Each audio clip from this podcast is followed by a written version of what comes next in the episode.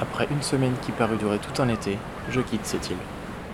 Assis à l'arrière du bateau, je la regarde s'éloigner, et je repense. Je repense à la raison pour laquelle je suis allé sur ce petit bout de rocher, perdu au milieu de l'océan. Un jour, alors que je faisais du stop, un conducteur m'a dit Je vais sur une petite île de l'Atlantique et c'est le seul endroit où je me sens vivre. À ce moment-là, j'ai su que je devais partir. Alors j'ai pris un bateau et je suis allé sur cette île avec pour projet d'en faire le tour à pied.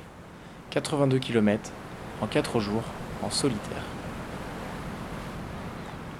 Je repense à ces heures de marche, où chacun de mes pas me rapprochait de la prochaine plage où j'allais passer la nuit.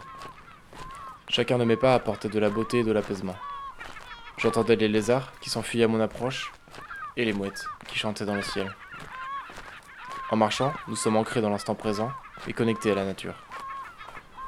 La marche est comme une méditation. Je repense à ces frissons qui ont parcouru la fin du sentier, à mon arrivée à la ville de départ. J'ai ressenti de l'accomplissement et de la nostalgie d'avoir fini le tour à pied. Je ne pouvais pas partir et quitter la splendeur et la plénitude de ce petit bout de caillou. Alors j'ai accossé les inconnus, à la recherche d'un terrain pour poser ma tente. Euh, oui, grave, tu peux, tu peux venir. J'ai un terrain avec une caravane et tu peux poser ta tente. En vrai, ouais, je pourrais t'héberger dans mon jardin si tu veux. Et rapidement, des solutions s'offraient à moi pour rester quelques jours de plus.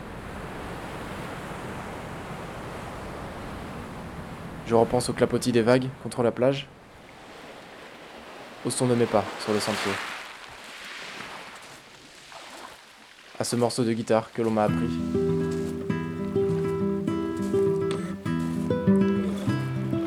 À ces rencontres incroyables. Megan, Émile Gabriel, Marie, Florian. Paul. Anna, Léa, Hélène, Marthe, Raph. À la jolie voix de cette fille qui chantait dans la rue.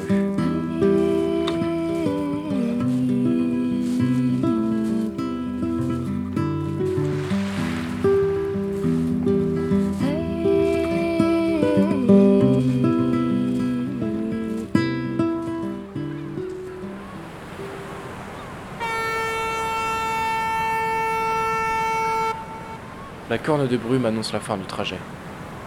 Alors que le bateau amorce son arrivée sur le continent, je pense enfin à ce dernier instant. Je suis arrivé à Belle-Île-en-Mer en ne connaissant personne, et en repartant, quand le bateau a quitté le port, des amis étaient au pied d'un phare.